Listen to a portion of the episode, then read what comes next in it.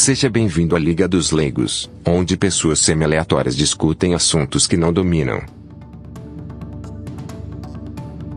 Boa noite a todos. A Liga dos Leigos está reunida hoje para tratar do filme Battle Royale, ou no, no original, Battle Royale um filme do ano 2000, dirigido.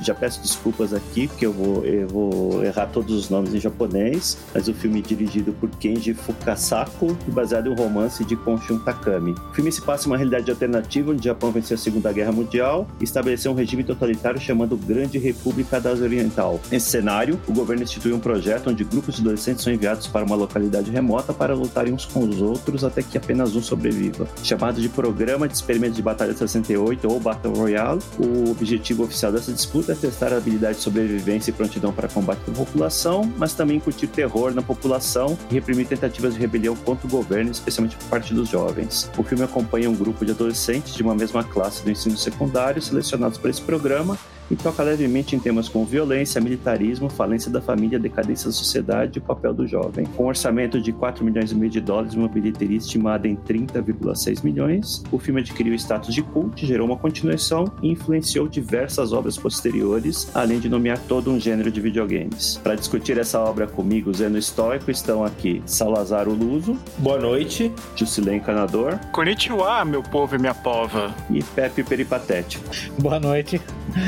Salazar, você que recomendou a obra e quer fazer a, a, a, abertura, explicar por que, que você acha essa obra interessante? Sim, é, o filme, né, é, o, o, é um filme japonês, um, um, um, filme que pode ser considerado um filme B, então, voltando ao nosso tema de filmes B, que a gente já cobriu aqui, como o They Live, que tem alguma mensagem que eu acho que vale a pena ser discutida, né? É um filme, como o Zeno disse, um filme que ganhou status de cult, é o filme preferido do, do Quentin Tarantino, ele fala várias vezes sobre esse, esse filme, que é o filme que ele gostaria de ter dirigido, mas acho que o, um, os aspectos interessantes é que, é, além da superfície do filme, tem uma série de discussão social que pode ser feita em cima do, do, do Battle Royale, que vão além da história em si, que é um filme super violento, com uma série de mortes ridículas e situações que obviamente não são reais, mas eu acho que vale a pena ser discutido,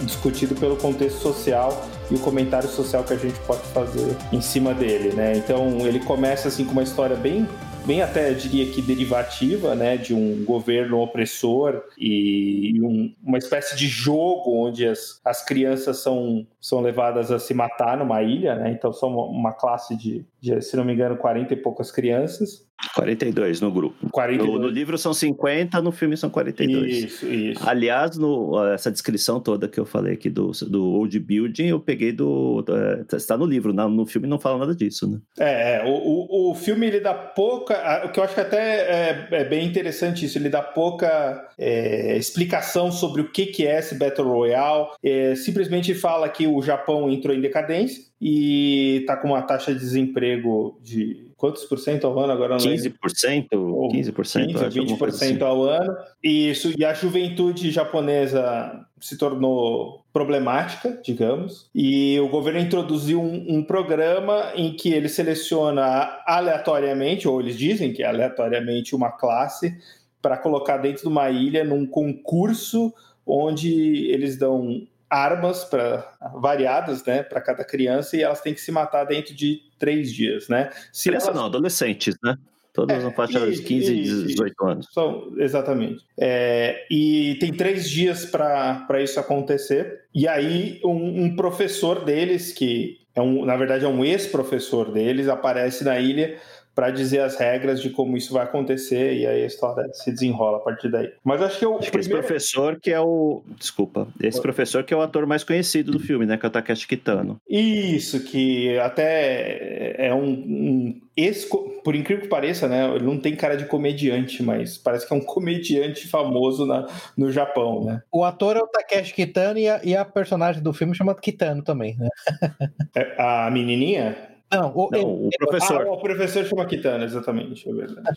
a, a, menina é Noriko, né? A... Noriko, a menina que é, sabe Noriko, isso. E eu acho que essa é a primeira coisa que a gente pode fazer é a análise mais superficial, que é justamente é, o, o, o tal do governo autoritário japonês, se esse governo teria algum paralelo com algum governo uh, ou histórico ou atual nas, nas circunstâncias que a gente vive, se existe alguma coisa que a gente pode aprender sobre como a sociedade hoje está estruturada e eu vejo muito como até uma crítica ao sistema capitalista que foi imposto ao Japão é, no último século, né? Então, assim, existe ali um, um comentário que pode ser feito entre a competição entre os, os alunos e uma competição desenfreada onde ninguém ajuda ninguém, tá todo mundo contra todo mundo, né? Então, mas o, o interessante é porque parte desse problema, né, ele tem duas facetas. Uma é que, historicamente, os países asiáticos, né? Eu incluo não só o Japão, mas a própria China também, né? Pela superpopulação e pela alta densidade de população, tem um artigo muito bom do Ron né, que escreve para aquele Ans Review, que falou disso. Eu acho que o nome do artigo é How Social Darwinism Made China, né? Como o darwinismo social criou a China, né?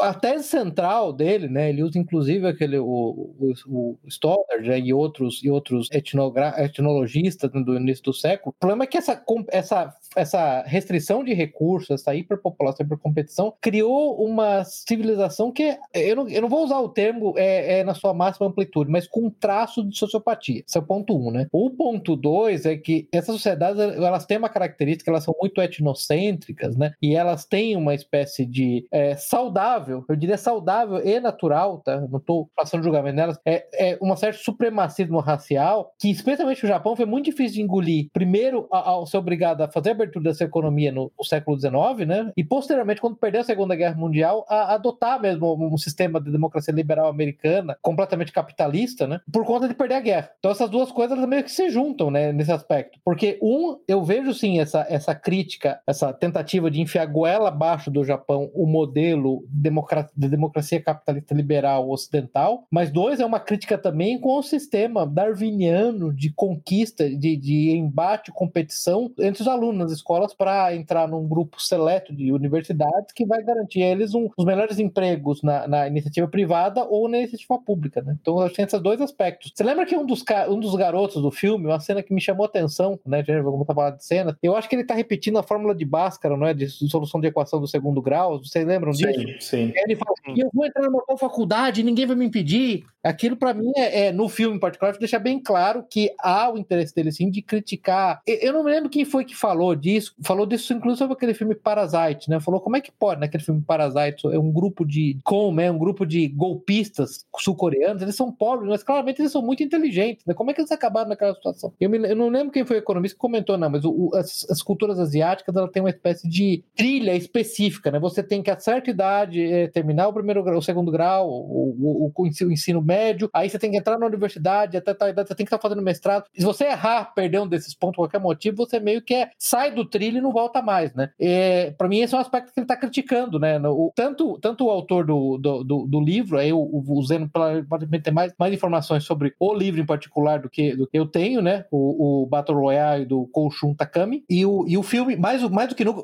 Você lembra que o Kinji Fukasaku chega a falar, o diretor chegou a falar numa entrevista, né? Durante a Segunda Guerra Mundial, eu era, fui uma criança voluntária, né? Um, um estudante do ensino médio, voluntário, que trabalhei numa fábrica de munições. E a nossa fábrica de munições era constantemente bombardeada pela Força Aérea Americana. E quando isso acontecia, um, eu tinha um monte de amigos lá, mas nessas horas, quando as bombas caíam, um tentava se esconder, no, eh, usar o corpo do outro como escudo humano. E, e foi nisso aí que eu vi, eu vi os limites da amizade. Então eu achei muito interessante. Por isso que eu acho que tem essas duas críticas aí, viu, o, o Salazar? Não é, não é só a crítica contra a democracia liberal, que eu concordo com o Chapéu recente ter que ter adotado. Porque é completamente é incompatível, eu diria, com etos é, é sociocultural, quase que genético japonês. Foi uma coisa terrível para eles terem uma humilhação tremenda. Mas mais do que isso, tem essa crítica também que eles entendem esse modelo darwiniano no qual eles vivem. Sim, talvez seja uma mescla das sociedades uh, orientais com esse modelo ocidental uhum. empurrado goela abaixo. Porque uma coisa que eu acho que é interessante também é, é o seguinte: é, existe uma desconexão entre as gerações, né? Então ele explora bastante esse tema também da, da desconexão entre as gerações. Mas uma coisa que, é, que para mim ficou claro, mas eu acho que é um, é um subtexto lá do filme que fica, não fica claro, acho que talvez para todo mundo, é você tem a imposição de uma geração mais antiga a esse modelo, a geração nova parece que não está querendo mais, está rejeitando, ela rejeita esse modelo de competição e de, e de uma sociedade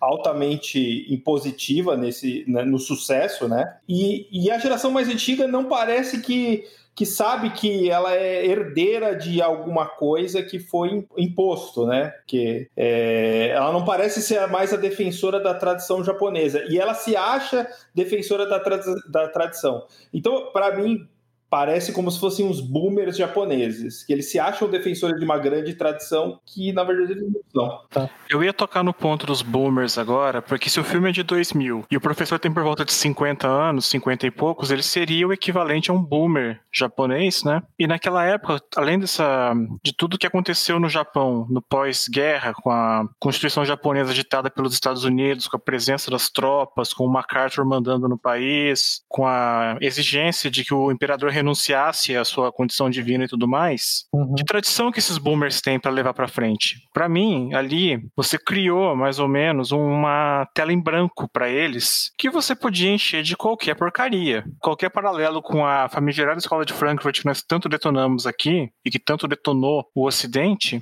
não, não digo que seja mera coincidência, mas foi num momento histórico parecido. E no caso dos asiáticos em geral, um amigo meu que morou na China por 10 anos, nos anos anos 60, pegou o final do maoísmo por lá e depois o começo do Deng Xiaoping, ele me disse no mês passado, não tava nem é, não tinha nem visto o filme ainda, que os asiáticos de modo geral são confucionistas diretamente ou não, já que o shintoísmo japonês tem bastante influência tanto do confucionismo quanto do budismo, e o fato de eles serem confucionistas faz com que eles sejam socializados espontaneamente e isso faz, por sua vez, que eles fiquem mais permeáveis a toda forma, mesmo delirante ou criminosa, mais absurdo que você puder, de sociedade. Então, nesse ponto, por exemplo, a paranoia do Mao Tse Tung na China foi aceita com relativa facilidade pelos chineses, se você comparar com o que poderia acontecer, por exemplo, numa sociedade ocidental. E no Japão da distopia do filme, eu imagino que tenha acontecido um negócio parecido até. A sociedade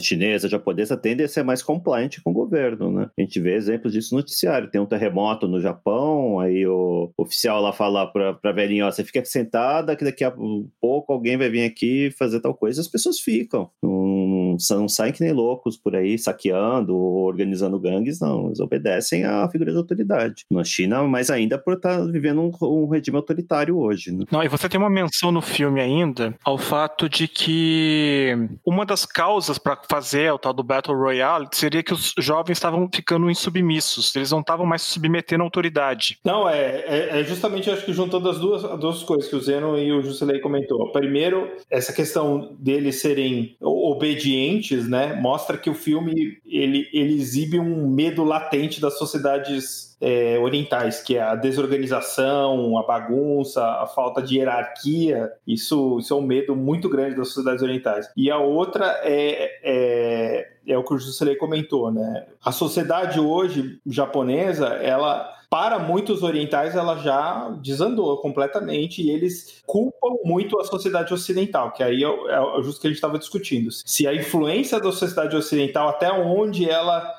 fez a sociedade japonesa, na cabeça dos japoneses, sair do trilho. Sendo que eles foram beneficiados, é, enriqueceram com isso. Mas... Antes que a gente entre profundamente no filme, pode parecer que a gente está indo para uma tangente, mas isso é muito importante para ter aspectos cruciais do filme. Para mim, a síntese de tudo isso, que de novo, tem uma tese antes, para mim, a síntese de tudo isso é você tem essa característica confucionista, dessa necessidade de ordem, de obediência à autoridade, de conformidade, como a base de um bom governo nos países asiáticos democráticos. Aliás, algo que eu diria que um ocidental tradicionalista, um ocidental perennialista, ou até mesmo um, alguém tomista, não, não, não discordaria tipo de ordem e autoridade do bom governo. Só que o que eles não perdoam o Ocidente é que essas inclinações todas, elas não foram mais direcionadas a ter um bom governo, para no caso da China, você ter o mandato do céu, né? O mandato do céu não é necessariamente, lembrando, não é necessariamente religioso, ele é, ele é transcendental, mas não é necessariamente sobrenatural, né? O bom governante tem o mandato do céu para que ele mantenha o governo funcionando como um relógio, né? E no caso do Japão, porque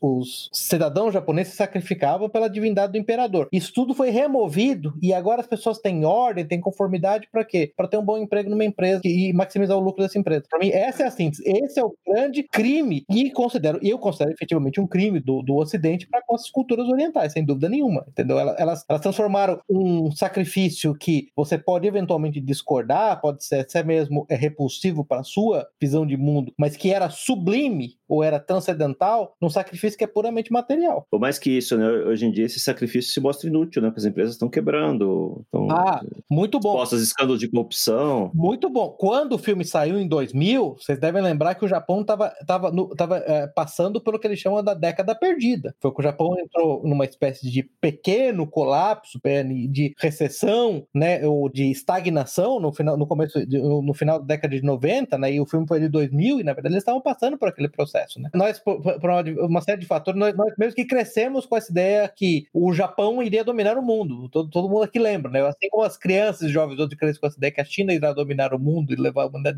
a gente cresceu com essa, com, com essa mesma ideia com o Japão. E o Japão, na verdade, resolveu em 1991 fazer uma espécie de prova de conceito do que seria a crise de 2008. Né? Bancos japoneses emprestaram dinheiro, prestaram dinheiro para credores insolventes, aumentaram, teve um, um aumento da bolha especulativa imobiliária no Japão que depois colapsou, né? Então foi bem nesse momento do filme, né? E os japoneses começaram a duvidar disso mesmo. E eu acho exatamente o que o Dano falou. Eles perceberam, nós renunciamos, nós vimos nosso imperador renunciar à sua divindade, ser forçado pelos conquistadores americanos a, a renunciar à sua divindade, com a promessa de que pelo menos nós seríamos os mestres do mundo das finanças, do mundo da matéria. E agora descobriu que nem isso a gente é. Ou seja, é. nada. Eu nunca estive no Japão e nem em qualquer país do, do chamado Oriente, mas uma situação parecida que eu, que eu senti, que eu acho que pode ter alguma coisa a ver, foi o seguinte: eu estive na Áustria uns anos atrás e um dia dia, num supermercado, perto da hora de passar no caixa, eu vi uma revista grossa ainda, em papel brilhante, bonita pra caramba, dizendo a história dos Habsburgo, de 1290 e tanto a 1918. Conheça tudo sobre a saga gloriosa da família. E eu pensando, cara, eles estão há 100 anos pensando nisso ainda e não conseguem fazer nada. Eles ficaram ocos por dentro. É só aquela. Entrou, entrou naquela espiral no automático lá. Sim. E a impressão que eu tenho é que com o Japão, depois de 45, ficou assim também. Ficou oco, perdeu a razão de ser do país e ainda teve lá os 45 anos do Hirohito, que logo depois da morte dele teve essa bolha aí para completar a desgraça e parece que nunca se recuperou de, da derrota na Segunda Guerra também. O David Goldman, é, que, é, que, que escreve com aquele pseudônimo de Spengler, né, que escreveu aquele livro muito bom, Porque as Civilizações e Morrem, e porque o Islam está morrendo também, ele escreveu uma, uma coluna excelente sobre o Japão, onde ele falou um negócio interessante. Ele falou, na verdade, ele estava falando sobre o problema da, da, taxa de natalidade japonesa, que é negativa. negativa. Os japoneses são basicamente uma, uma, são uma raça, né? Para usar o termo, uma etnia em extinção, né? E ele falou assim: na verdade, tem que lembrar que ele, ele foi, sempre foi crítico literário, né? Ele sempre, ele sempre foi, foi ele gostou muito de, de discutir poesia europeia e tudo mais. Ele falou: na verdade, as bombas atômicas de Hiroshima e Nagasaki não mataram só os quanto é o número total agora? 800 mil, o número planejado, eu não lembro agora qual, tá mais ou menos 800 mil. Na verdade, as bombas atômicas de Hiroshima na Nagasaki mataram todos os japoneses que já existiram e vão existir, porque o Japão morreu naquele dia. E tá exatamente esse ponto, é um país vazio, é um país oco. Aí você lembra do, da, daquele escritor que chegou quase a ganhar o prêmio Nobel de literatura, o Kiyo Mishima, ele escreveu aquele, a, a opus dele na Magna, é, é, é o Sun, é Sun and Steel, né, o Sol e o Aço, né, ele na verdade, era, ele, ele, ele se autodeclarava um japonês nacionalista, né, é, ele criou uma espécie de milícia, cujo objetivo dele era recuperar o Japão, né? A milícia, como é que chamava? Tatenokai era a milícia. Ele nunca perdoou o imperador por ter renunciado à sua divindade e ele queria recuperar o Japão das garras do Ocidente. O Kiyo Mishima,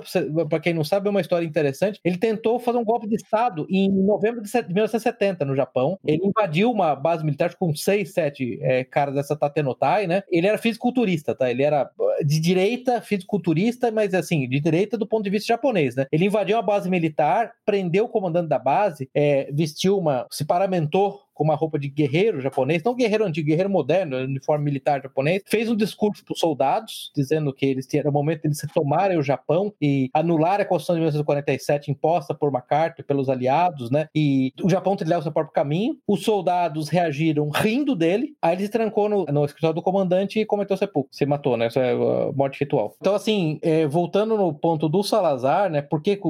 E no... um filme com a vida dele, né? Tem, tem, tem um filme. Ele, ele é um cara muito interessante para se estudar saudável o Kiyomishima, até porque ele é um cara de direita, ele percebeu a necessidade, que é uma coisa que muitas vezes na direita brasileira não percebe, essa inter-relação entre asseamento espiritual, propósito e a necessidade de atividade física, de cultura física mesmo constante, entendeu? Ele considerava que, por exemplo, levantar peso é parte de uma atividade espiritual e, e, e honestamente eu demorei muitos anos da minha vida para perceber isso, hoje em dia eu concordo com ele, tá? É, é, é, é fundamental, então o mensano e corpore sano é realmente correto, e a percepção clássica dos gregos era essa, a percepção de saber que, que também do, dos asiáticos é essa, né? Então é uma figura muito interessante, eu acho que quando você assistir esse filme, você deve lembrar do Yukio Mishima, deve assim, pelo menos veja a vida dele no sei lá, vai no próprio Wikipedia, é muito interessante. E só fazendo parênteses que a gente, a gente cresceu, né? É, não sei se vocês concordam comigo, mas eu cresci ouvindo que o Japão na Segunda Guerra era um bando de louco, nacionalista, porque o, o, o que que o Ocidente, né, qual que é a propaganda do Ocidente? Que nós somos grandes é,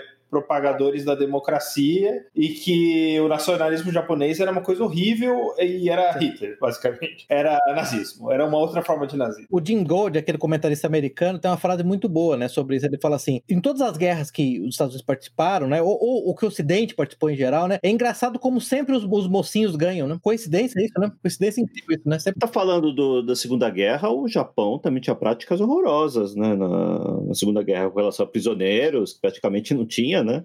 Tinha execução sumária toda vez que prendia um piloto, a marinha japonesa capturava um piloto americano no mar, interrogava, fazia minutos de perguntas, jogava no mar com uma pedra, uma lata de, é. de água no, amarrada no pé. Ô, Zeno, para deixar claro aqui, ninguém está sustentando que, que, que, o Japão, é, as Forças Armadas japonesas eram formadas por, por basicamente anjinhos de ternura. Uhum. Um ponto importante, eu acho que o Salazar está fazendo, e é preciso fazer, o, os aliados, em particular, conduzir a guerra contra o Japão com uma longa campanha de de crimes de guerra no qual eles queimaram civis claro. vivos, assim, aos centenas de milhares, que combinou em milhões, para deixar claro. Então não vem com tem, teimosinho. Ai, não, o, o, os aliados eram anjinhos de ternura, os japoneses eram, eram, eram, eram sanguinários malucos. Não, os japoneses eram sanguinários malucos, os aliados eram basicamente um bando de piromaníacos que efetivamente causaram um holocausto, holocausto no sentido clássico da palavra, é, é, é, é, sacrifício de fogo, no Japão inteiro. E não foram as bombas atômicas. Você, você lembra daquele filme do é, um documentário, é, Fog of War? War, so, é, so, Sim, do Robert, Robert McNamara. McNamara. Uhum. O ponto que ele faz no filme, você lembra que é, olha, aí tem assim a lista, data tal, né, sei lá, 1943, sei lá, pega uma cidade japonesa lá qualquer, 60 mil mortos, na outra, numa noite, 70 mil mortos. Assim, são milhões de mortos. O Curtis LeMay, né, que era o comandante da, das forças Força Aérea. da Força Aérea Americana, nessa, da, da, eu entendo que era das forças estratégicas e bombardeio estratégico do, dos americanos na, na, Ásia. Eu não lembro exatamente do título dele agora.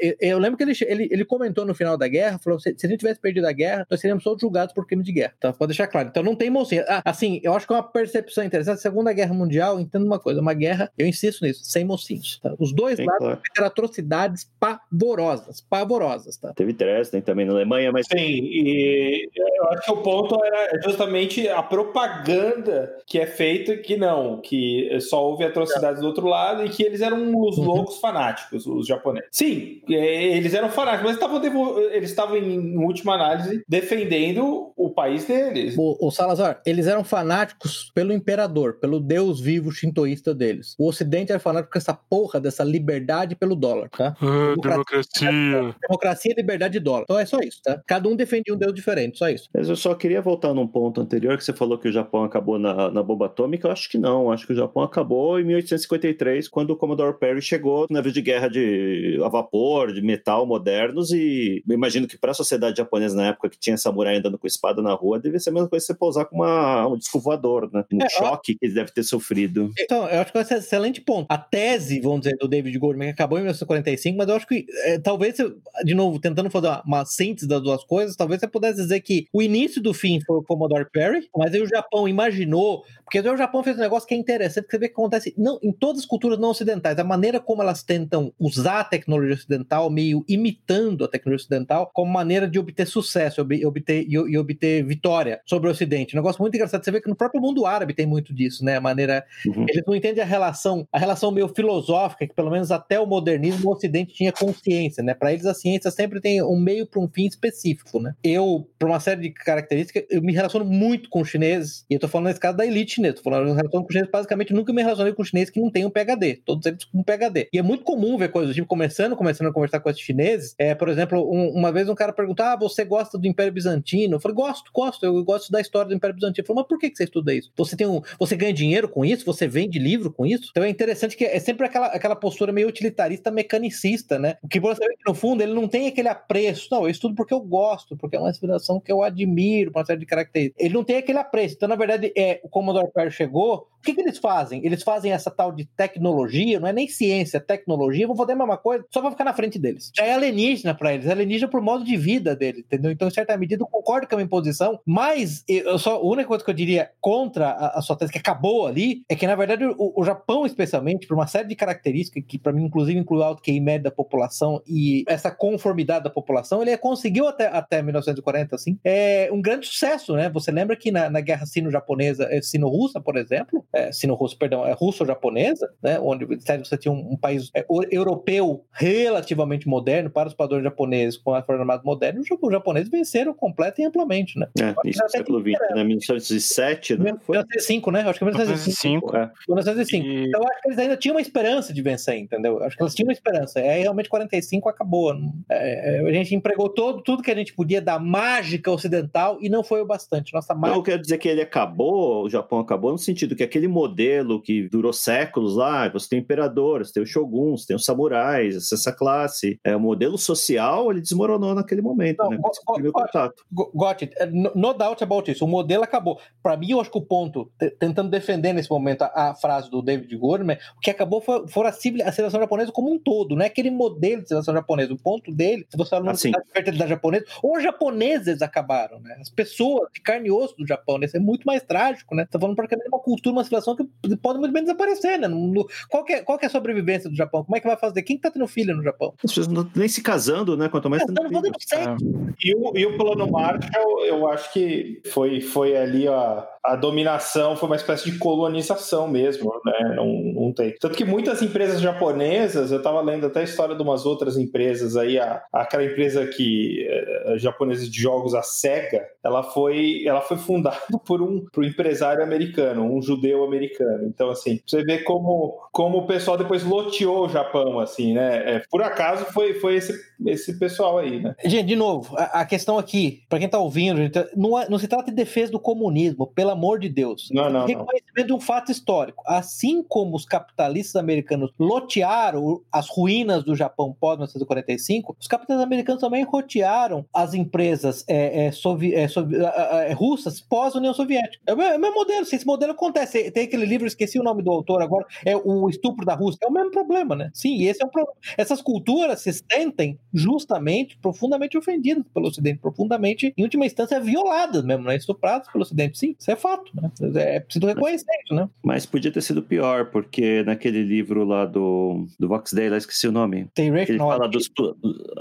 É o The Irrational Atheist? Não, não, não, não. Porque ele fala do, dos planos russos lá pro. pro que, que, na verdade, ele, é um paper que fala que um ah. dos planos do Stalin era que o Japão também fosse dividido como foi a Coreia. Né? Tá, tá, é, é, let, é, Watch Tigers Fight, né? Let Tigers isso, Fight. isso mesmo. Let Tigers Fight, aquele livro, o livro do Riding the Red Horse, né? É verdade, é verdade. Esse mesmo, esqueci o nome. Sim, sim. Tanto uh, o desejo de Stalin que tanto a China quanto a, o Japão ficassem divididos lá entre norte e sul, lado comunista e lado, e acabou não dando certo, né? Os comunistas tiveram mais sucesso do que deviam na China e os Estados Unidos não permitiu que o Japão fosse dividido. Olha, lembrando um ponto que aconteceu recentemente agora, que foi, que foi o aniversário do ataque atômico, né, a Hiroshima, eu, eu diria, como eu sou, sendo um girino católico e seguidor da lei natural, sim, eu concordo com o conceito tomista clássico de que o uso de armas nucleares é uma grave violação da lei natural. Isto posto, então eu não vou defender o ataque. Isto posto, é preciso lembrar que o Japão sofreu dois ataques atômicos e que, não obstante esse fato, os militares japoneses tentaram um golpe de Estado para continuar a guerra e não queriam se render Então, é, precisa menos reconhecer que era perfeitamente possível que o resultado final do não uso de armas nucleares fosse uma invasão sangrenta do Japão, talvez, talvez mais sangrenta, e que terminasse talvez com o Japão dividido, porque os aliados, os, os- o, o Stalin invadiria a partir do norte. Parte do motivo pelo qual o imperador, na verdade, se colocou contra os militares, ele ficou desesperado, ele falou, olha, mas o problema é o seguinte, a gente não vai ser dominado pelos vai ser dominado pelos russos. E aí, meu filho, entendeu? É o modelo. Acabou. Acabou, né?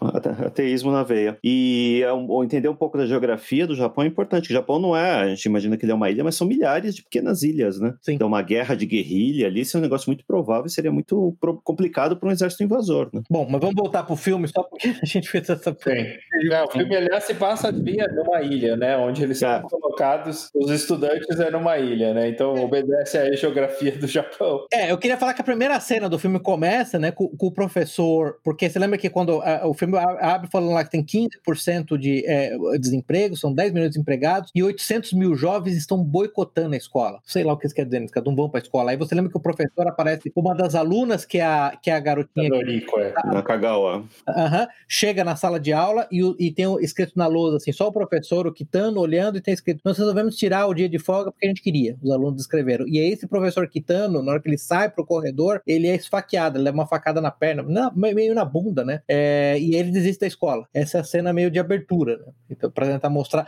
Daquele jeito bem de filme B e bem japonês, sem nenhuma sutileza, né? Sem nenhum tipo de lirismo. Pô, Mostrar qual é o problema, né? Qual é a situação. Falar aqui da- das características. O filme é ruim, né?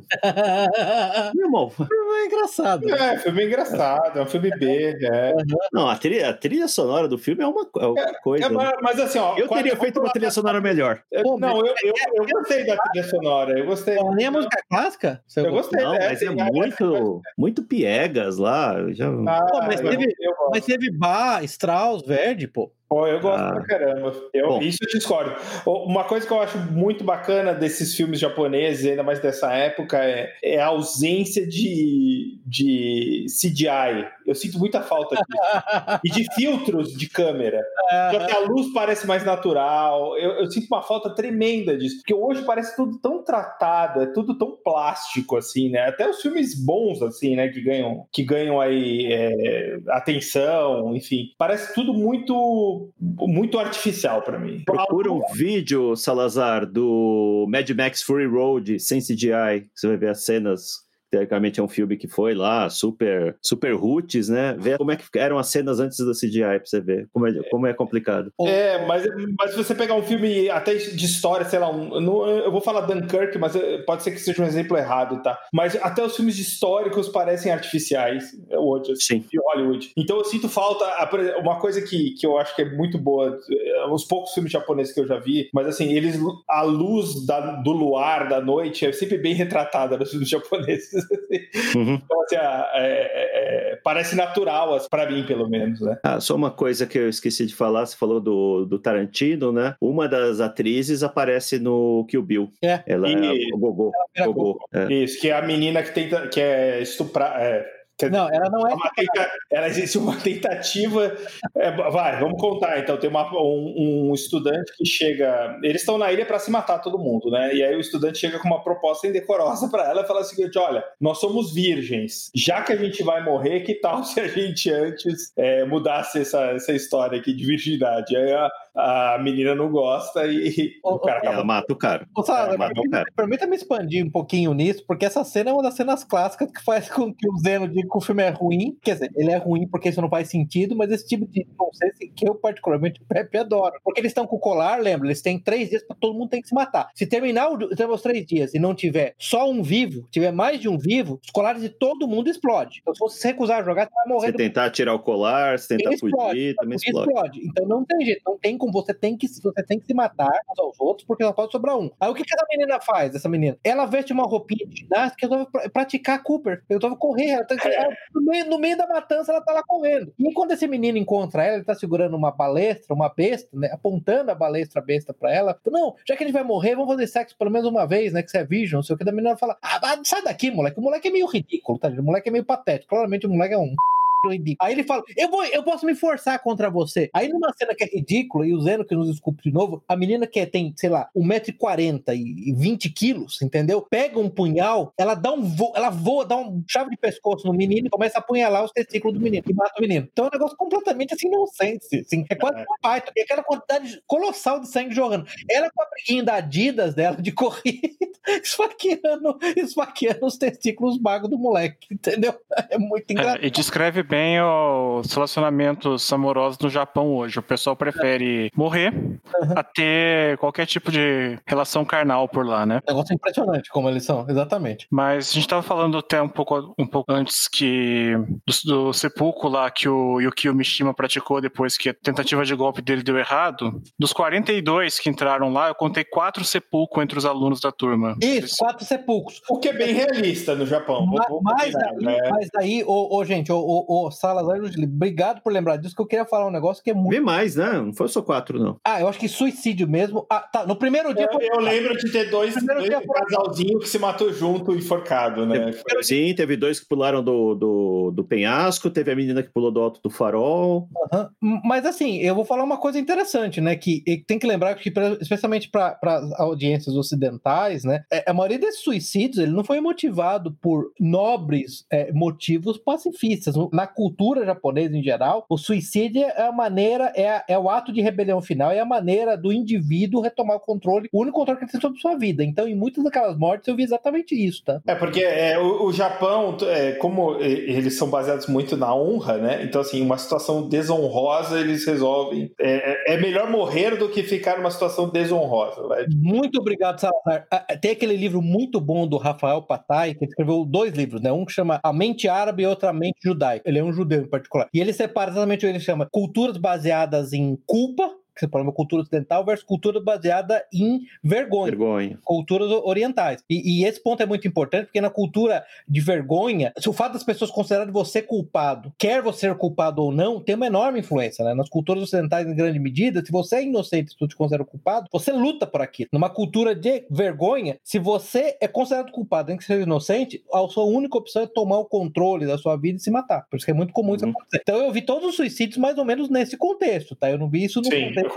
Pacifismo cristão transcendental maior. Você pode até dizer que aquelas duas meninas, teve duas meninas em particular, e isso é uma coisa que a gente precisa falar muito, a diferença de comportamento dos, dos meninos e das meninas. Duas meninas pegaram o megafone e começaram a reunir todo mundo para fazer uma espécie de resistência contra, contra o... É. Dar as mãos, Dar as mãos. resolver isso junto. Isso, Aí- esse é um típico impulso feminino de, é, enfim. evitar o conflito. Aí um, um dos meninos, que é, o, eu diria, o mais sociopata de todos, chega lá com uma metralhadora, passa fogo nas duas, porque tem que lembrar que cada, cada garoto recebeu uma, uma arma aleatoriamente, né? Cada garoto recebeu uma arma, ou cada menino e menina receberam uma arma para se matar, mata as duas e ainda fica transmitindo via o megafone, transmitindo os gritos de agonia da- das meninas, né? Então aquilo foi genial para mim, porque mostrou exatamente a, diferença, né? Entre, a, a cultura guerreira dos meninos e a cultura é, acomodativa, né? Das meninas. É bem, foi bem interessante. Aquilo me lembrou aquela moça que tentou ir pro Irã pra provar que os muçulmanos eram nossos amigos e terminou estuprada e morta na Turquia. Na Turquia, é, é, o estupro coletivo, sofreu estupro coletivo e morreu, e foi morta. É, o plano É, dela era, Era uma pegar carona. né? não era? Uma coisa assim? Que, que foi fazer uma tour pacifista pelo mundo muçulmano. Não foi uma coisa Isso, ia virar filme, um negócio assim. Sozinha, né? Ela foi sozinha, exatamente. Ela não passou nem na Turquia, né? Ela é italiana, não era? Se eu não me engano. era italiana. Sim, italiana. Ele ia viajar pedindo carona, né? Pelo Oriente Médio para provar que os, os islâmicos são pacíficos. Como vocês sabem, uma grande ideia é pedir carona em qualquer lugar do mundo, né? No Oriente Médio, double points. Você tá convidando as pessoas de mais alto nível para te dar carona. É sempre assim, né? No beira da estrada sozinha, né? Uma coisa assim.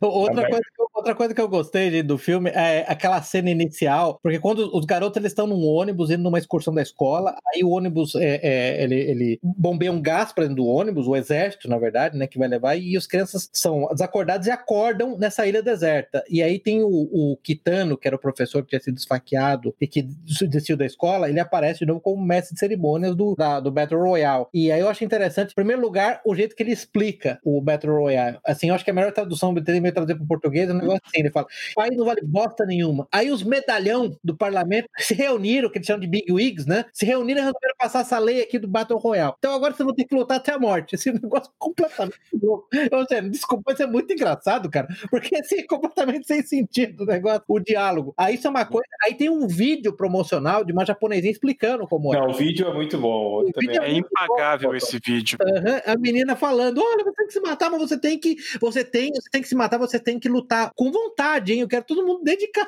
E aquele estilo japonês kawaii, assim, todo. é, parece um personagem fofinho de anime, assim, só que falando assim, ah, vocês vão ter que se matar. Parece uma, uma animadora de programa de TV japonês, né? Exatamente, assim, falando, aquilo é muito bom. E é outra coisa que eu achei boa daquela cena: os 42 garotos, garotos e garotas estão lá, os 42 alunos estão lá. Aí um dos garotos começa a falar alguma coisa, o, o professor lá, o Kitano, é, joga um punhal, um punhal acerta na testa da menina e mata a menina. Aí o, o- o- eu adorei, um- eu vi um, eu não lembro quem que foi que fez um, um comentário do filme, falou: olha, se você tá numa sala com um monte de gente armada e o chão tá cheio de lona, tome muito cuidado com o que você vai falar. Porque tipo, se o chão tá com lona, meu filho, entendeu? Aquilo ali vai, vai, vai ter gente morta. E aí, Não, e, o, e o professor, que era o professor, é, digamos, da educação moderna, que é o, o segundo professor, ele falou: olha, ele não concordou com vocês é, sendo levados para o Battle Royale. Olha o que aconteceu com ele. Ele estava morto lá numa maca. né? Ou seja, o corpo, o corpo dele o levou professor da nova educação, da educação moderna, eh, não foi muito para frente também. Sim, sim, ele levou um tiro no olho. Então, só isso assim, então o filme tem muitos desses absurdos. Todas as mortes, como o Salazar falou, elas assim, elas são orgiásticas, é, É é gore, né? Um filme gore. gore mesmo, assim. É, é, Completamente gore. Assim, sim. basicamente é uma quantidade de sangue, assim, se a pressão sanguínea daquela pessoa fosse daquele jeito, ela teria, Dia, né? teria morrido. E agora, outra coisa que eu acho legal, que outra coisa que eu notou, as meninas, a primeira coisa que as meninas começam a fazer é se matar umas às outras por ciúmes de menino. Eu achei isso muito engraçado. Sim. Porque tem uma das meninas lá que depois você descobre que ela tinha sido abusada na infância, ela virou a promíscua da sala, né? E ela tem ódio das outras meninas que não são promíscuas. Ela começa a matar, então ela é uma. E genial, que eu achei o grupo de meninos, tem um grupo de meninos lá que eu diria que são uma espécie de um bando de macho beta lá, mas eles são hackers, eles se reúnem para hackear o computador do exército lá que tá monitorando os colares e eles até conseguem. Então, o que eu achei interessante nisso é um aspecto é que eu vi uma. Você lembra daquela série Survivor que tinha na, na TV americana, onde as pessoas tinham que ficar numa ilha deserta? Teve até edições brasileiras dessa série, né? No limite no Brasil. No limite no Brasil, chama. Teve um limite que, na verdade, eles dividiram em grupos de homens e mulheres. E o grupo de homens, depois de um tempo, formou uma hierarquia e eles construíram um monte de coisas, o cabanas e tudo mais. E o grupo das mulheres ficaram brigando entre elas, não conseguiram construir nada, né? Então achei interessante como a cooperação masculina, especialmente com hierarquia, quando tem os, os machos betos machos, e um macho alfa, não sei o que, funciona. E como a- a- as meninas ah, ficavam se matando todas, e, e o grupo das meninas, que formou um grupo relativamente é, Estável. por um tempo, na verdade ele acabou numa massacre também. As meninas acabaram se matando. Uma menina tentou envenenar um outro menino, não sei o quê, e aí eles desconfiaram e acabaram se matando. Então eu achei bem interessante que o único grupo assim que realmente cooperou efetivamente foi o grupo de meninas lá que eu, eu diria que são, parece assim, é, são os nerds, tá? Uhum. O grupo de nerds. Isso foi muito interessante. Otaku. Os otakus em japonês.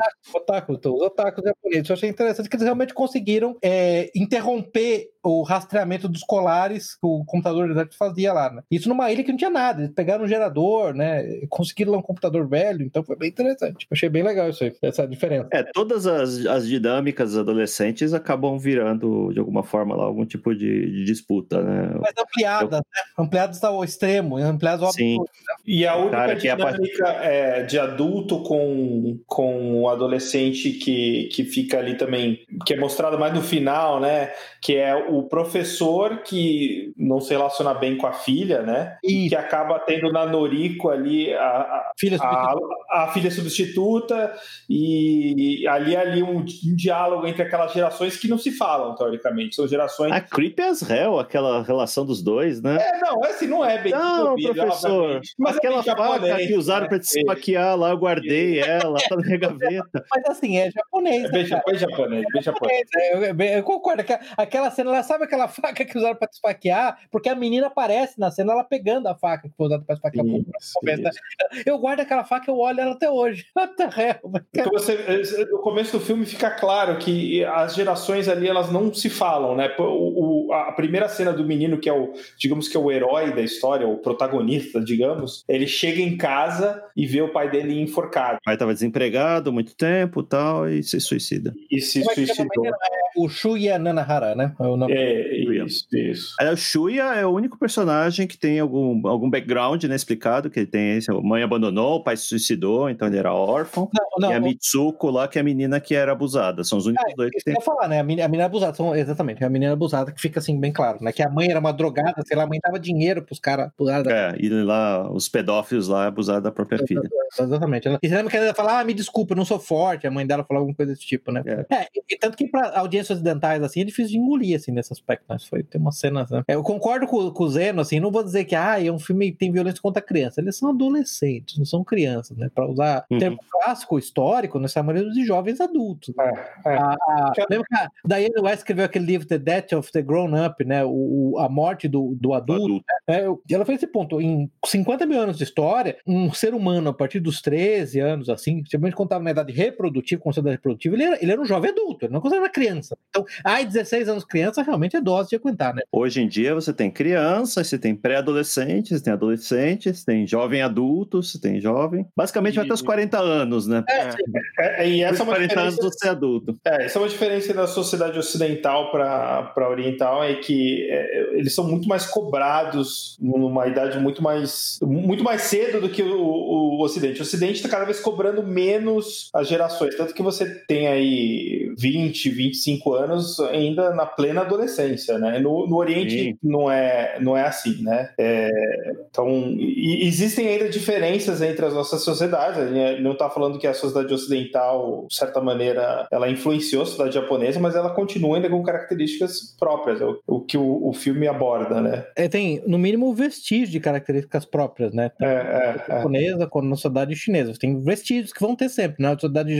chinesa menos do que a japonesa. Por isso tá essa, essa, essa eterna rebelião entre o espírito tradicional japonês versus o, o, a imposição. Bom, uma coisa que eu queria perguntar para vocês, que, como é que vocês veem essa questão? Porque são 40 estudantes da escola lá, eu esqueci qual é o nome da escola, e tem dois estudantes que são, que são transferidos de outra escola para formar 42. Como é que vocês entenderam as transferências lá? Era é, só para dar algum tipo de, de é, antagonista e protagonista ou, ou, há uma mensagem diferente lá no. Não sei. Um, o único que explica porque que ele tá lá diz que ele foi transferido. Ele era um, já tinha participado uma vez, ele venceu, e o governo mandou ele lá para agitar as coisas, é o que ele fala. O outro o fala que ele foi voluntário, lá... né? Que ele foi voluntário, é. outro psicólogo. É, mas ninguém explicou, né? Eu acho que foi, assim, a ideia é pelo menos colocar vários, várias personalidades, porque assim, um deles é claramente um sociopata, né? Que é o cabelinho. É Kazuo Kiriyama. E Kiriyama, o Kiriyama, é. E então o autor provavelmente quis colocar ali uma amostragem da sociedade. Então assim, você vai ter uma porcentagem que é um, é um sociopata ali, um outro que é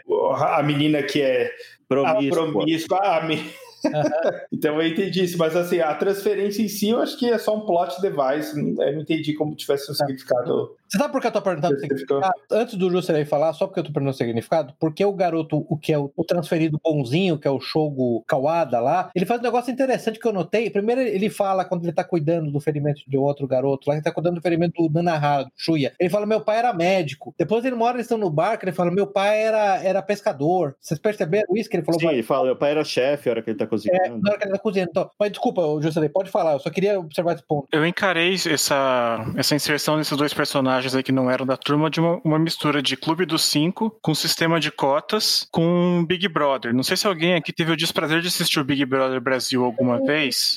Nunca. Mas depois de um certo tempo, para tentar animar, entre aspas, as coisas, a direção do programa começou a convidar gente que já tinha sido expulso de outras edições por baderna, What? Vencedor de outras edições, colocaram tudo lá, fizeram um circo lá, assim, para ver se conseguiam botar fogo no circo lá sabe? Colocaram gente que não estava desde o começo lá para isso. E nesse ponto aí, considerando que o sistema japonês lá, que o Japão, o Japão tinha endoidado ainda mais do que está hoje, eu vi mais ou menos assim também, como se fosse uma coisa do tipo, vamos incentivar o, o jogo a ficar mais, uh, mais jogado, mais mais combativo. Mas assim. Estranho isso, porque o, o contrário de outro, do, Hunger Games, por exemplo, o jogo, entre aspas, ele não é transmitido. Ele não tem o caráter de entretenimento. A sociedade não está assistindo isso. É simplesmente uma punição para aqueles jovens lá e para servir é. de exemplo para os outros. Eu entendo que o jogo é uma notícia secreta, inclusive, né? Não tem é. propaganda do jogo, né? Por isso que eu... É, é uma coisa que eu achei estranho que quando,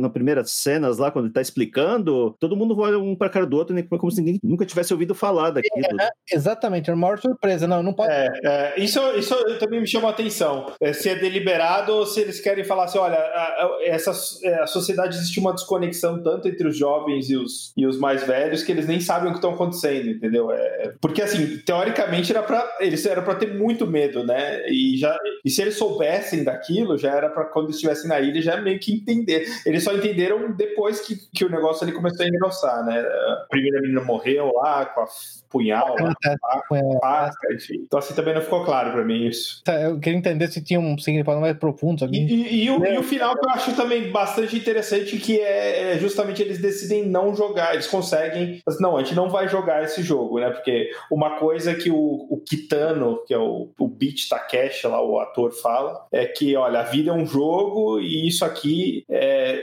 você tem que entender que, que é, é, vida ou morte, né? E o final é justamente eles decidem não jogar o jogo que, que foi imposto, né? Eu entendi que, na verdade, enquanto tinha esse grupo lá dos otakus, lá dos nerds hackeando, parece que o, o cara que o bom, o, o bonzinho lá que tinha transferido, né? O, o Kawada lá também tinha conseguido hackear os colares de alguma maneira, né? Pra impedir. Não, antes de entrar no jogo. Eu entendi que foi antes ah, de entrar. Antes, tá, foi antes de... Ele conseguiu fazer alguma coisa antes de entrar. É, não é bem explicado, obviamente. É, não. E aquela cena é muito boa, porque no final eles acabam, os três acabam sobrevivendo e eles acabam voltando pro QG dentro da ilha e acabam matando o professor lá, o Kitano, né? Isso. O Kitano, e o Kitano ponto uma arma para eles, eles acabam tirando o Kitano e a arma do Kitano era uma arma de água. Aí o Kitano tá no chão e levou vários tiros. Aí o telefone celular dele toca, ele levanta, atende o celular, xinga a filha dele, é, bate boca a filha dele e morre. E morre. Que é uma cena bem Aguirre, né? Você lembra daquele filme Aguirre? Alguém já viu aqui o filme? A cólera dos dedos assistindo filme. A cólera dos dedos. O Salazar, ele tava em casa assistindo esse filme, ele tava comendo alguma coisa, eu não lembro o que era. Tem uma cena desse filme no qual é um grupo de, um grupo de é, espanhóis, eles estão tentando descobrir o Dourado e estão navegando pelo Amazonas, e aí um dos soldados espanhóis, um soldado, um dos soldados do século XVII, no século XVII e XVIII, ele leva, ele, ele leva uma, uma lança, acerta o peito peito dele, assim. Aí ele vira pra câmera e fala: essas lanças estão na moda. E cai morto o Salazar, só faltou coisa pelo nariz dele. É. Não, é, essas cenas são, são muito boas. Eu gosto também, assim, o humor não sei e o Monty Python, eu gosto muito disso. Eu, eu sei que isso não faz um bom filme, mas assim, eu não consigo resistir. É muito bom aquilo lá. É. Aquela cena do, do, professor levantando, depois. Ele levou quantos? Uns seis tiros, não? Um negócio assim. Aí ele... Uma rajada de uma Uzi, não era? Uma rajada de uma Uzi, isso mesmo uma rajada de mãos, ele levanta, senta no sofá. E, no começo aparece ele batendo boca com a filha dele no celular. No começo. Isso, sim, sim. Aí você vê que a relação dele com a filha dele não é boa. Aí no final a filha dele liga, ele vai lá bater boca com a filha dele e morre. É, muito bom. Por isso que agora eu acho que vale a pena a gente começar a falar da, dos paralelos desse filme com o Hunger Games, com Jogos Vorazes, mas esse filme tem a característica que ele não se leva a sério que nem os Jogos Vorazes, né, gente? Será que ele não se leva a sério? A gente que não Eu acho que, o, primeiro, Jogos Vorazes tem um tratamento Hollywood que eu não gosto já, é. né? É, e é, é, um tom sério, e assim, eu não, eu não vejo uma, uma crítica é, social tão, tão apurada, assim. Eu vejo mais uma história assim, ah, é um governo opressivo que chama lá o pessoal para participar de um jogo. Eu não vi todos os jogos vorazes, tá? Acho que eu só vi o primeiro, mas eu sei eu que tem uma li, história. li os três assisti os filmes também. É... Eu, eu, li o primeiro, eu li o primeiro livro e assisti os quatro filmes. Tem uma história de amor lá no meio, é, né? Que é um saco, que é um saco, sim. É, é o um triângulo saco. amoroso, é a muleta do escritor moderno. Né? Sim. Sim, sim. É, eu concordo que um aspecto do filme em particular é que, enquanto é verdade que a maioria das mortes que acontecem no Battle Royale são ridículas, com pessoas, com crianças, com crianças, vai, adolescentes, jovens adultos de 15 anos, com dezenas, centenas de litros de sangue dentro dos seus corpos, que eu não sei como, uhum. nos Jogos Vorazes, por outro lado, há mortes que são profundamente antisséticas, né? Basicamente, essa criança vai morrer, ó, oh, ela morreu. Aí aparece ela morta, deitada no chão apenas, assim, tem nenhum... É, não sei se você sabe, mas o, o obviamente você sabe, né? mas a classificação PG-13 nos Estados Unidos, que quer dizer que crianças com É 13 13 anos, anos, 13 anos e acima podem, acima de 13 anos podem assistir o filme desacompanhadas, né? Não pode ter, nem- ter sangue nenhum, nenhuma cena. Ah, não sabia, eu não sabia que podia ter sangue nenhum, tá? Explica muita É, coisa. o Battle Royale nunca ia ser aprovado para PG-13 nos Estados Unidos. É, e por sinal, o Battle Royale teve um problema de distribuição lá, porque ninguém distribuiu o filme, foi lançado muitos anos depois, né, nos Uhum. Estados Unidos. É, que, se eu não me engano, foi lançado em 2012, né? O filme foi lançado, é, o filme é de 2000 e só, só conseguiu distribuir nos Estados Unidos em 2012, né? Um Então, não no sei. Brasil, ele veio direto pro DVD em 2007, sete anos depois também. É, eu assisti a primeira vez no Brasil, em português, e foi isso mesmo. É, eu me lembro que foi. É, eu procurei os dados de bilheteria dele, que é uma bagunça, não dá para entender nada. As bilheteria da França, da Espanha. É, Eu peguei os números da, da Wikipedia, lá não sei quão confiáveis eles são. É, Zeno e, e Juscelino, vocês têm algum, algum particular aspecto que vocês querem observar em relação ao Hunger Games? Ou Vocês acham que a Suzanne Collins quebou o filme mesmo? Não, acho que a- as diferenças principais são é, que o Hunger Games, o concurso lá é uma forma de entretenimento, né? Que é promovido com um concurso, as pessoas se voluntariam para participar, porque depois os vencedores viram popstars, né? Daquela sociedade. Tem uma pequena crítica social mequetrefe lá, porque basicamente o Hunger Games passa nos Estados Unidos pós-apocalíptico, que se dividiu em 14 regiões, né? Tem a capital e, os- e que sub- subjuga todas as outras regiões e todos têm que mandar voluntários lá, que são voluntários ou pessoas jovens que são sorteados para participar dessa competição anual, que todo mundo tem que se matar até que só um sobreviva. Então é uma forma de, de opressão. E um dos detalhes que não, não aparece no filme, que é muito mais estressado nos livros, é que fazem isso muitas vezes por causa de comida, né? Quanto mais vezes a, a pessoa se inscreve no sorteio, mais cotas de alimento ela recebe. Por isso que chama Hunger Games, né? Isso, isso é meio que passa, deixa isso de lado no filme. Poxa, Então, é, é o- verdade, porque eu vi o filme, não li o livro e não sabia disso. É, Primeira é, vez que é- eu disso. É, ele, ele fala isso no filme, mas, fica, mas fica bem Não, não lembrava É, disso. difícil, é um diálogo, tem um diálogo só, quando ela tá falando que um, um- co- quando a Katniss, a, a protagonista, tá falando lá com um dos, um, dos, um, dos, um dos namoradinhos dela lá, que o cara fala, é, eu tive que, eu tive que pegar muitas rações, mas é isso, é, É. uma fase. É, no, no primeiro livro ela estressa muito.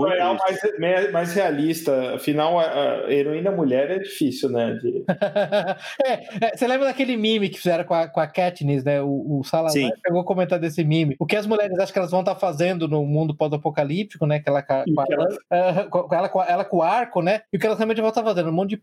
esperando na- os clientes, né? Exatamente, né? Mulheres, come on, né? Por favor, percebam as limitações biológicas impostas, né? Por favor. Então, sim, isso é outra bizarrice. Mas, você tem algum comentário do Hunger Games versus Battle Royale? Você achou alguma coisa? Não, nada em particular, não. Não, não, não tracei muitos paralelos entre, o, entre as, as du- as duas séries, não. Mas assim, é, apesar dessa pequena polêmica aí, não é a primeira vez que você vê que tem peças falando de adolescentes violência ou, ou violência como entretenimento, né? Tem aquele Sim. livro que virou filme do Schwarzenegger, Running Man, Isso. que é, é um, é um programa também, o- o- as pessoas entram lá para um programa de luta até a morte como forma de entretenimento. Eu achei um livro que eu, eu nunca tinha visto, chamado é, The Long Walk também, que no é, livro do Stephen King, que escreveu sobre pseudônimo também, que os adolescentes são obrigados a marchar lá até a Ah, morte. É verdade, é verdade, tem esse livro. Eu, eu nunca tinha ouvido falar desse livro, eu achei que é uma referência. E tem o, o Senhor das Moscas, né? Que eu acho que é o mais antigo. William Golding. 54. 54 do William Golding, que é uma,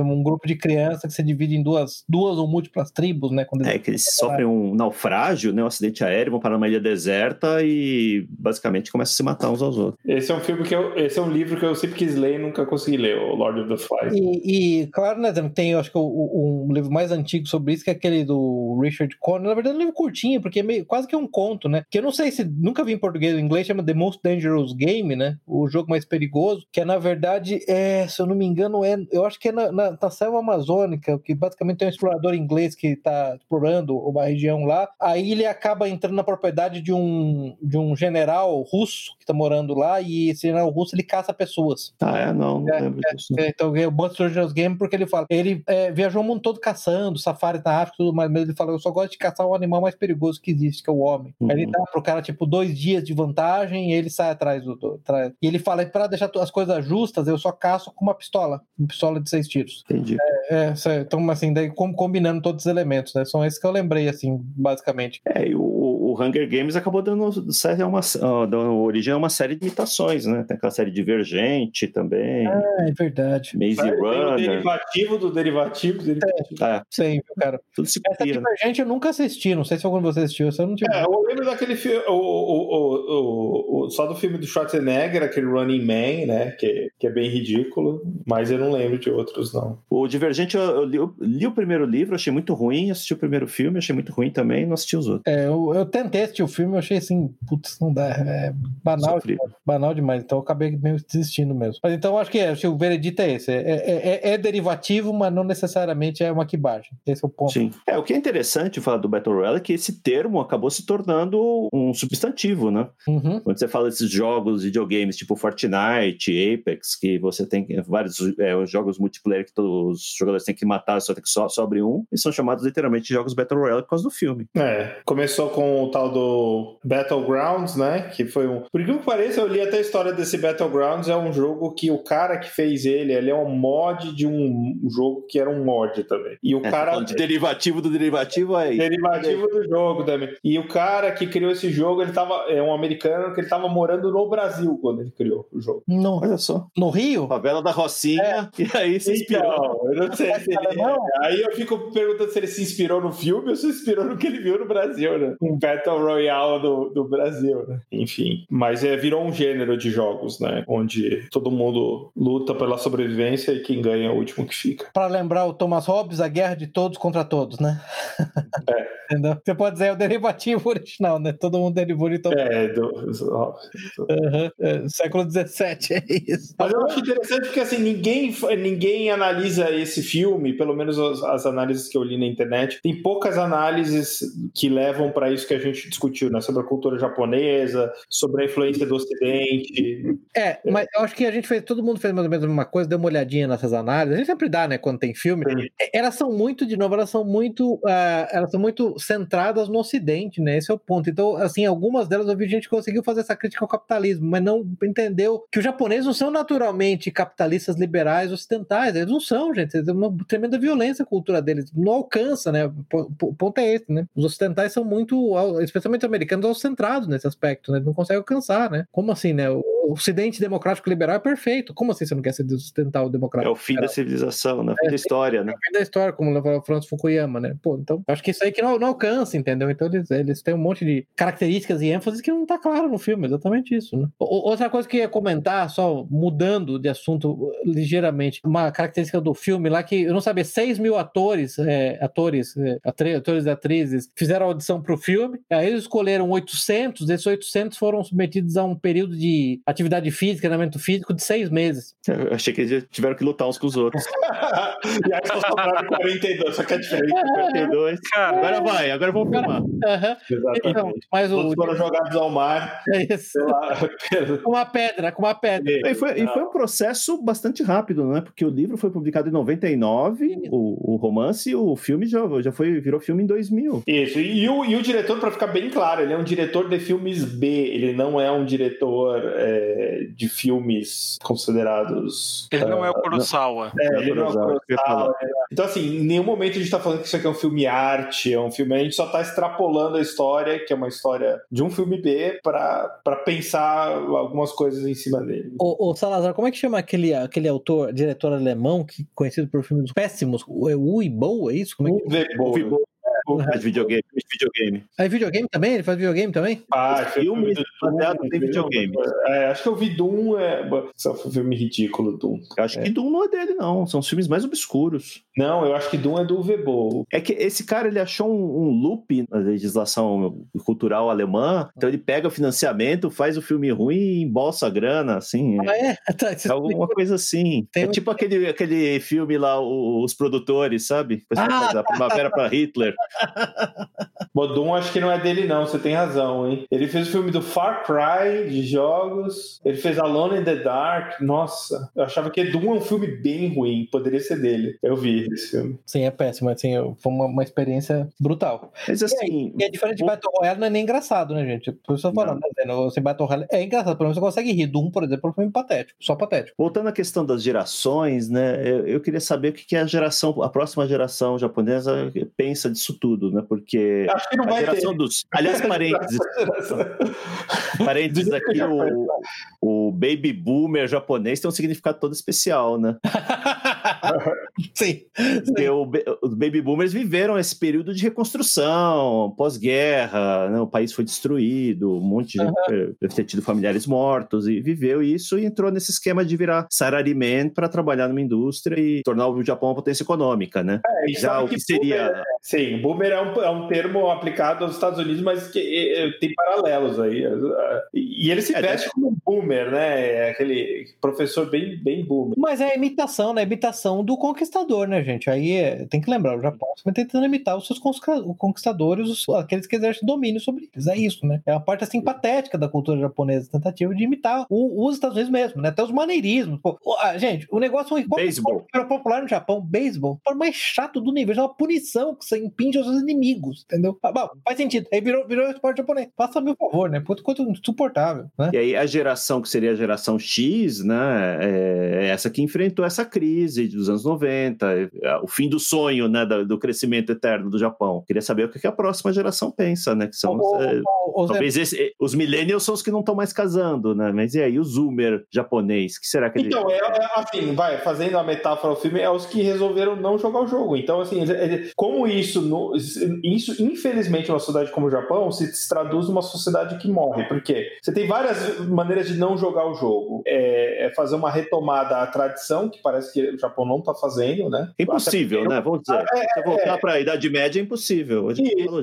você poderia fazer um paralelo no Ocidente, a volta ao cristianismo. Mas isso não existe no Japão, porque você teria que restaurar o imperador. Assim, é muito complicado, é muito mais complicado do que restaurar o cristianismo, né? Né? Então, assim, então a, a escolha de não jogar o jogo, que é o, final do filme, né? Para fazer um spoiler aqui, eles escapam da ilha. É, três- Dois, um casal. é, três escapa. vivos e um, e um morre durante a escada, vai, que é o, o Kawada. É, não jogar o jogo Yanuri. significa no Japão moderno é, é autoextinção. Essa pelo menos é a minha interpretação. Mas, o, o Zé, é por isso que eu acho que essa, essa descrição meio poética, meio lírica do David Goldman faz sentido, entendeu? Sim, eu Porque, porque é, é- é a eliminação física mesmo. Você tá falando. Pô, se você não continua a sua descendência, não continua a sua linhagem, a sua língua, os seus costumes, os sonhos dos seus antepassados, aquilo que Morre. tudo some, desaparece, desaparece na história, né? Entendeu? Ninguém vai lembrar disso, né? Ninguém vai nunca mais se lembrar. Então, esse é o aspecto trágico, né? Talvez seja é, esse niilismo, né, todo seja é, explique por que, que esse filme é tão popular, né? É, vamos todos nos matar, né? Matar uns aos outros no, no Blaze of Glory. É, e você pode até falar que o Ocidente também é a mesma trilha e que, assim, é, da mesma forma que o Ocidente influenciou o Japão negativamente, né, depois do, do pós-guerra e criou aí uma sociedade com completa desconexão com o passado, o Ocidente fez isso com ele mesmo. Sem dúvida. Se, se a gente tá acusando você de exportar um veneno, é porque, em primeiro lugar, ele, ele mesmo se empanturrou do veneno, pra deixar claro. Sim, é, é- então, é isso que eu acho interessante esse arco do filme. Eu não sei se é deliberado, mas pra mim, ele- às vezes as coisas não, não, não são intencionais, mas elas estão lá por um motivo. né? É, você acaba encontrando essa, esse episódio, assim, essa. Vamos, vamos vamos colocar vários personagens em várias outras obras culturais, né? Vários animes você pega, tem essa, essa coisa, ó, é é um concurso, todo mundo vai ter que lutar até que só um sobreviva. Tem de- eh, animes que são basicamente isso, né? Que é Fate Zeros, já assistiram? Não. Basicamente é um concurso que ressuscitam personagens históricas que vão ter que lutar lá para encontrar, acho que é o Santo Graal, agora eu não lembro. E aí quem, quem ganha aí vai, vai conceder um, um desejo. E todos os personagens históricos voltam como se fossem adolescentes japonesas. Mas é, Só um detalhe. é um detalhe do, da indústria do anime, né? Aí tem um outro que é interessante Que que eu, histórico, só pra entender assim, o Rei Arthur, Joana Dark, tá. esse tipo de Mussolini. Mussum.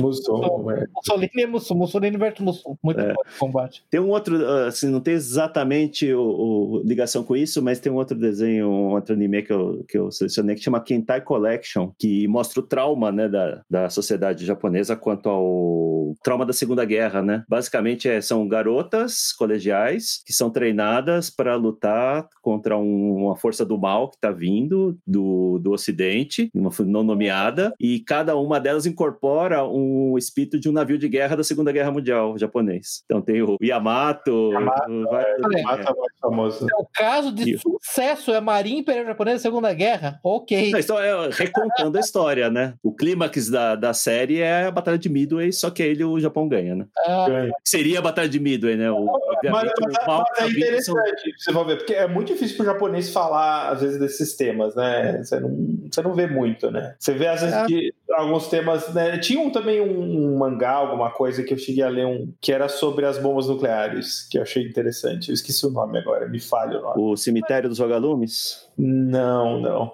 É O um outro. dos Vagalumes parece que é um dos desenhos mais tristes que já foram feitos. É sobre duas crianças que sobrevivem lá em Hiroshima. Os vagalumes é porque elas brilham, é isso? Eu não sei, eu não sei, mas diz que é super triste. Mas vocês que são claramente muito mais expertos em, em- em cultura popular japonesa do que eu, me respondam uma pergunta. No, no Akira, no- no- não é no Akira que, na verdade, o Japão está numa guerra contra o que eles chamam de Neo-Império Americano? Não é um negócio assim? Não é, não é, não é nesse. Não, não.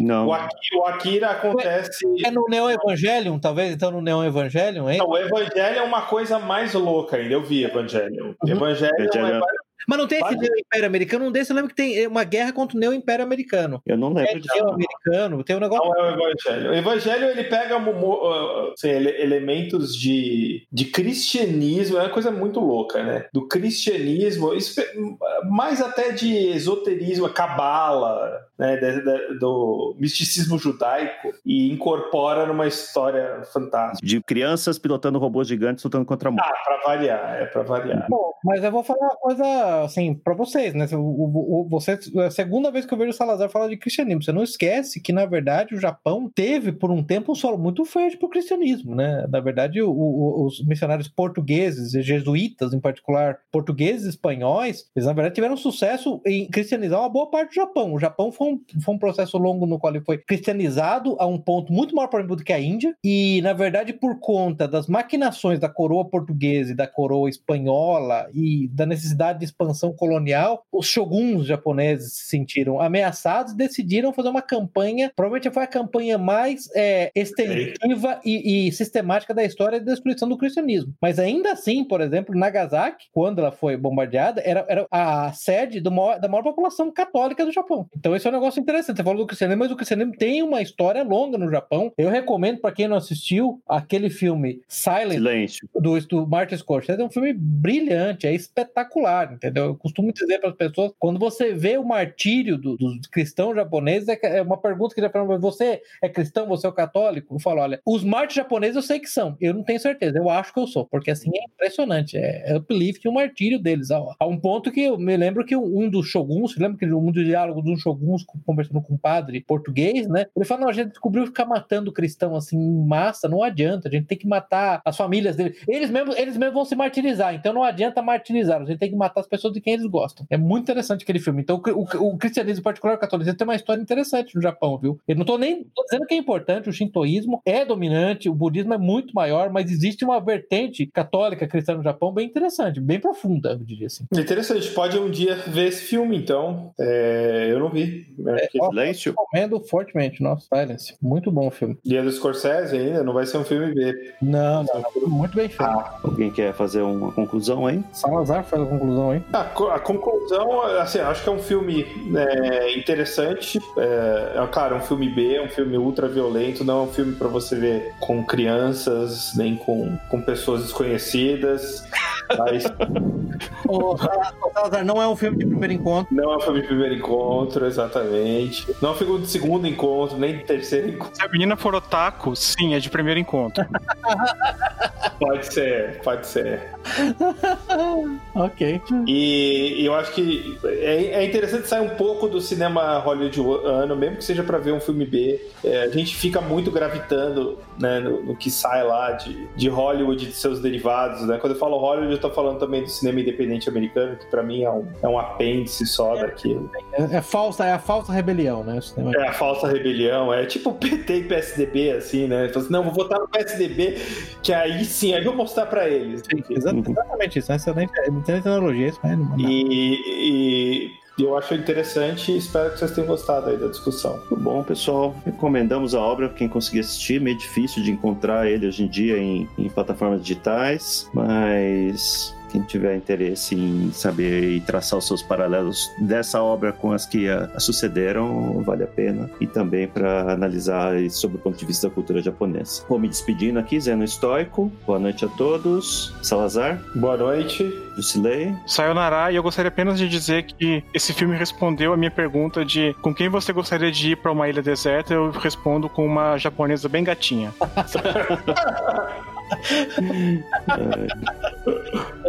Pepe. Boa noite. Boa noite a todos. Até a próxima. Encerramos aqui o episódio de hoje. Links para os livros, filmes e artigos citados estão no site da Liga. Assine o feed para ser informado automaticamente quando novos episódios estiverem disponíveis. Agradecemos a audiência